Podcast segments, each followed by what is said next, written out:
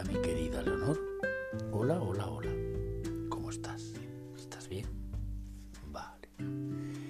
Te quiero decir hoy que una cosa que me ha ocurrido. El carpintero que había contratado para que me ayudara a reparar una vieja granja que tengo acababa de finalizar un duro primer día de trabajo y su cortadora eléctrica se estropeó y le hizo perder una hora de trabajo y ahí después su antigua camioneta se niega a arrancar.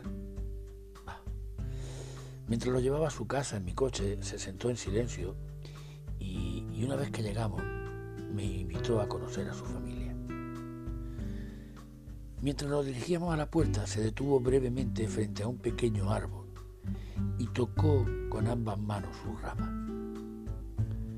Cuando se abrió la puerta, ocurrió un sorprendente milagro. Su bronceada cara estaba llena de sonrisas.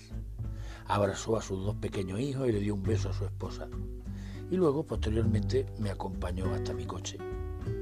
Cuando pasamos cerca del árbol, sentí curiosidad y le pregunté por qué había visto hacer hace un rato lo de tocar las ramas. Oh, ese es mi árbol de los problemas, me dijo. Sé que no puedo evitar tener problemas en el trabajo, pero una cosa es segura.